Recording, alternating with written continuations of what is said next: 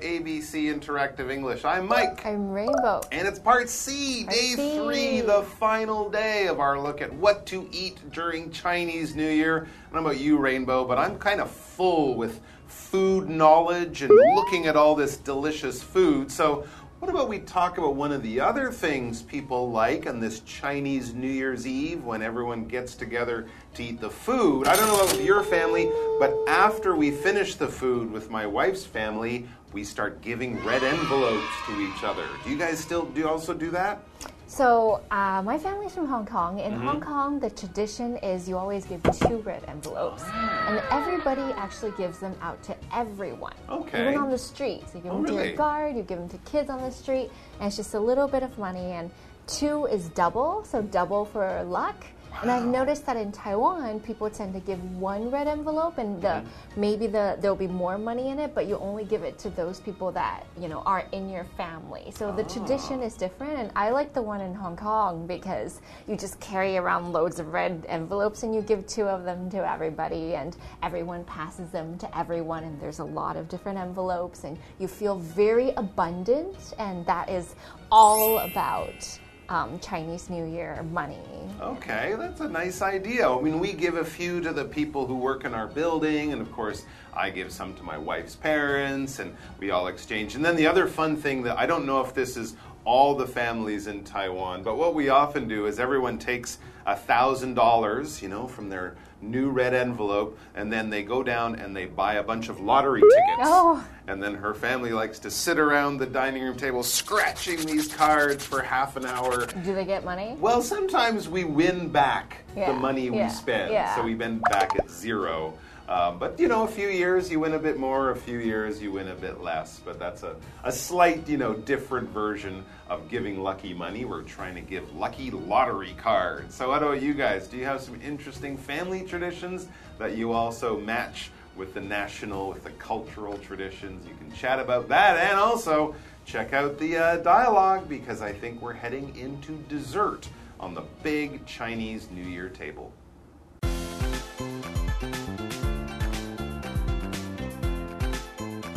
Maggie and Jerome finish their talk.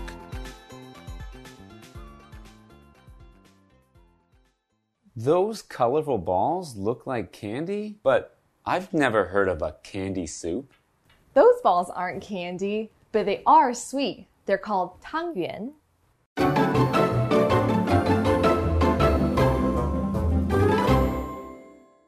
Right, so we're continuing part C of our What to Eat During Chinese New Year dialogue. So, what's going on now? Maggie and Jerome finish their talk. Finally, they're at the end of the conversation where they're going to be talking about the desserts. And of course, Jerome has more questions. That's right. They've been talking about this food for three days. Seriously. There's a lot of food on lot this of table. food. They have to reach the end sometime. And yes, you're right. It looks like they're near the end of the table and certainly near the end of the menu, the food you will be eating uh, and the way you will be eating it. Jerome notices, yeah, something that's probably quite unusual. And because it's so bright and colorful, it really catches his eye. He says, Those colorful balls look like candy, but I never heard of a candy soup. They do look like candy. Although a candy soup does sound delicious. It does. Yeah. Candy is something sweet that you love to eat as a kid. So kids love candy. Is um, in America during Christmas, there's these mint candy, spearmint. So it's like red and white sweets. In Taiwan, the most popular one as a kid is milk candies, which are little brown ones. In Hong Kong, we have white rabbit candies, which are little white ones. So every country has its own special candies, and it's given out to kids. They taste really good. If you eat too much of it, you're gonna get cavities, so you don't want to eat too much candy. But kids love candy, and it's something to give out during holidays and seasons. But this bowl of soup is not candy, actually. It's just actually another type of soup. Yeah, that's a very strange thing to think of people putting candies in a And soup. drinking the sugar? and drinking all that sugar. Ugh. Because soup is a kind of food, but it's mostly liquid. It's quite wet. You eat it out of a bowl, usually with the spoons. There could be little bits of food in there, little bits of vegetables or chicken or meat or fish or something, but generally it's a thing that we eat in a liquid form from a bowl using a spoon. You can't cut your soup. You don't usually try to pick it up with chopsticks. You could drink it, but here's an important point. Often uh, in in Taiwan, in Chinese, I know people say drink soup, Ooh. whereas in the West, the, the verb would be to eat soup. Yeah, even though it's liquid, even if you do kind of finish it by drinking it, the verb we would use is I ate a bowl of soup for lunch today. You wouldn't drink I a bowl also of those soup. soups are thick. Like tomato soups or pumpkin soups are thick. Right, many Western Here, soups. it's Yeah. often clear soups. It's a lot lighter. It's more like water or Exactly, something like exactly. that. But Western soups, you do often eat it with a spoon. So you eat soup, you don't drink it. But yeah, either way, it's going to be hot. It's going to have flavor. It's going to be cooked over a long time um, on your stove, and then when it's finally done, it is delicious and it warms you up, especially in the winter. A good bowl of soup. Maggie says But those candy. balls aren't candy, but they are sweet. Oh. They're called tangyuan. So oh. tangyuan is it is kind of like sweet soup. It's just like sticky, sticky little uh, little balls. Like Yeah. Hong Kong has dessert soups. It's kind of like that. okay. And something sweet is just like candy. It has a lot of sugar. So of course there are many different types of sugar. There can be natural sugars. It can be unnatural sugars. But this thing tastes like. Um, it's not spicy. It's not. It's not sour. It's not bitter. It's not salty. It's sweet. So when we think of sweet, we think of sugar. We think of candies, and we think of something that makes us very happy. So in Chinese, when we eat uh, something sweet, it's kind of like having a sweet relationship. It's like unity. It's like people are sweet with each other. Okay, so let's take a break very quickly, and we'll talk about the meaning of tangyuan. Do they stand for money too? No, they're for being together. Tangyuan sounds similar to the Chinese word for reunion. Hey, that's pretty sweet. Yeah, it is. We also have lots of other sweets. They're in the tray of togetherness over there. Is that a box of candy? Yes, but it can have melon seeds and dry fruits too.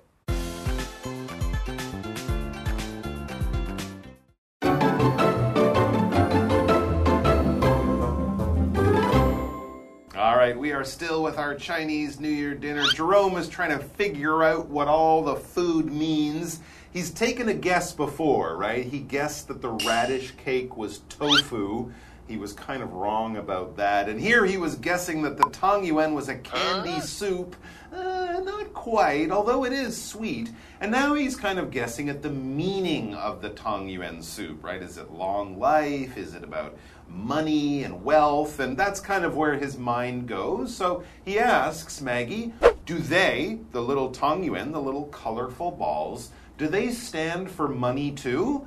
Okay, because money, you know, it's colorful. It comes in different shapes and sizes and colors. So maybe he's thinking they're like coins in your pocket or in your hand or something. That's too little. We need blocks of Well, gold. I know, but maybe it's old money or something. Maggie says no, they're for being together. Oh. Tangyuan sounds similar to the Chinese word for reunion, which is hmm. 团圆. Okay, so it's kind of like the unity meaning we That's saw right. earlier for, I think, the chicken, right? That mm-hmm. was about unity. The chicken stood for unity, something that is a symbol, stands for something. It basically has a meaning. When we use this expression to stand for, we're talking about what the symbol means. Often we use things to take the place of something else. A flag will stand for a country. When you're uh, watching a sports event, you see a little flag, and you mean you know that it means that person is from Japan or from Germany or Australia, because the flag stands for a certain country. And in the same way, people could do it too. Uh, when the president of Taiwan travels to another country, the she or he or she is standing for all the people of Taiwan, right? They're the symbol of us, they represent us. If you see one, you think of the other because they have a lot of the same meaning together. That's right. And the next word we have here is similar, and that is the same meaning as the word alike that we had before. It means some two things are very closely looking like, sounding like, acting like each other, or they are very close in some ways. They look the same, they're similar. So you can say, hey, the two brothers are very similar. Maybe they have the same nose, the same face, the same eyes, and some people might even think they're twins because they're so similar. Or you can say, hey, you sound very similar to your mom. When I call, I'm not sure who's picking up the phone because they're so much alike. So, similar and alike, these mean the same things. That's right, but they don't mean the same, right? That would be identical. Yeah, just similar. very close. There are some differences there, though, but you're right. 80, 90% the Yeah, same. yeah, yeah. But there are some differences there. And we also had the word reunion. A reunion is when people get back together. These people were together before, maybe as a family, a class, a group of friends, and then over time, probably over years and years, their lives took them in different directions to different places. They move away from home to study, to work, and then a few years later, they organize a party or some kind of get together or gathering where everyone comes back to one place to have those old friendships restart, to talk about their old times and the old memories. We do reunions with old classmates, 10 right? year Junior high, senior high, college. You might have a reunion with uh, people you play used to play sports with in school, and of course Thanksgiving for Western people in America, Chinese New Year, uh, also tomb sweeping, right? When you have tomb sweeping here in uh, in the spring, people will often get together after spending a lot of time apart. They'll get together. That will be a reunion. So having a reunion is a wonderful thing about these holidays, and as Jerome says, hey, that's pretty sweet. Oh, I see what he did there. He made a A little play joke. on words. Another play on words. He said the Tong Yuan soup and also the idea of a family reunion. Both of these things are pretty sweet. So we have the adverb pretty here. This is different from saying somebody is pretty. If you say somebody is pretty, that means you think they're beautiful, they look nice. If you say pretty and then you have an adjective afterwards, for example, pretty sweet, that means very sweet, quite sweet. Now you can also say she is pretty pretty, which means she's quite pretty, very pretty. So when we say something is pretty something, that means it's a little bit more than just a little. It's kind of like a lot. So if I say, oh, that's pretty spicy, it's like maybe 60, 70% spicy. Mm. Okay, so Maggie continues to answer Jerome, yes, it is pretty sweet. Yes, it is.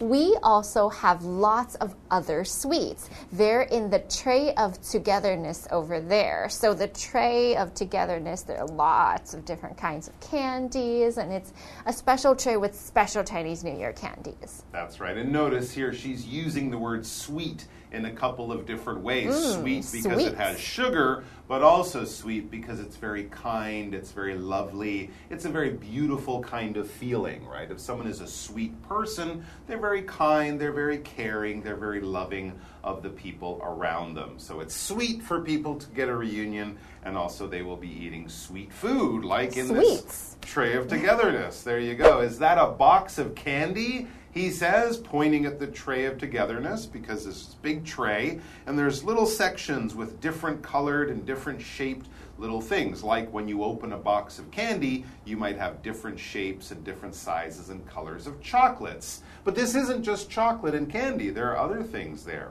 Maggie says, yes, but it can have melon seeds and dried fruits too. We oh. often eat this after the meal when we're just watching TV mm-hmm. and then we're just going to be like, mahjong. yeah, that's exactly right. That's right. You might have peanuts on there, watermelon seeds, that kind of thing, plus some sweet candies all wrapped up in their nice paper. There you go, guys. Sounds like a great time that Jerome's had with Maggie and her family at, uh, at this wonderful Chinese New Year dinner. And now it's time to eat, so they're going to get to it. Oh, We're finally. Gonna, we're going to wish you a very happy Chinese New Year. Take care of yourselves. All the best in the future. Gongxi, gongxi, and all that stuff. And we'll see you back here soon. Bye. bye.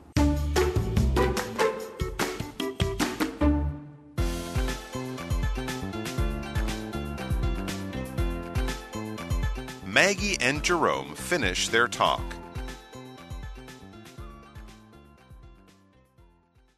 Those colorful balls look like candy, but I've never heard of a candy soup. Those balls aren't candy, but they are sweet. They're called tangyuan. Do they stand for money too? No, they're for being together. Tangyuan sounds similar to the Chinese word for reunion. Hey, that's pretty sweet. Yeah, it is. We also have lots of other sweets. They're in the tray of togetherness over there. Is that a box of candy? Yes, but it can have melon seeds and dry fruits too.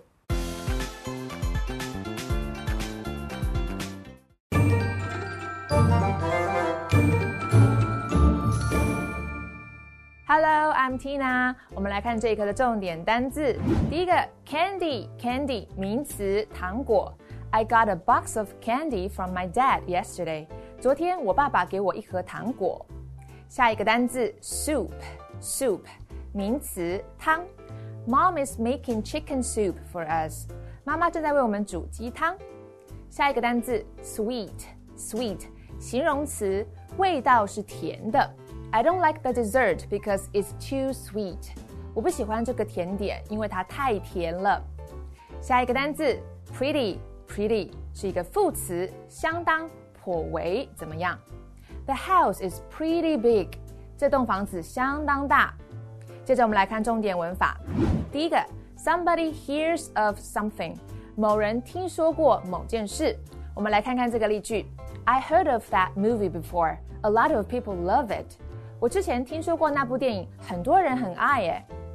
下一个文法，A sounds similar to B，A 听起来和 B 很像。Similar 的意思是相似的、类似的。我们来看看这个例句：Your new idea sounds similar to Ryan's。你的新点子听起来和 Ryan 的很类似哦。以上就是这一课的重点单词跟文法，我们下一课再见，拜拜。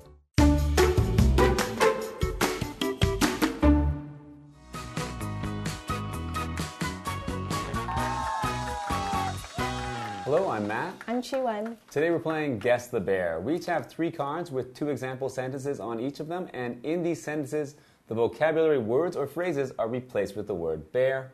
We'll each have one minute to see if we can guess all three words or phrases.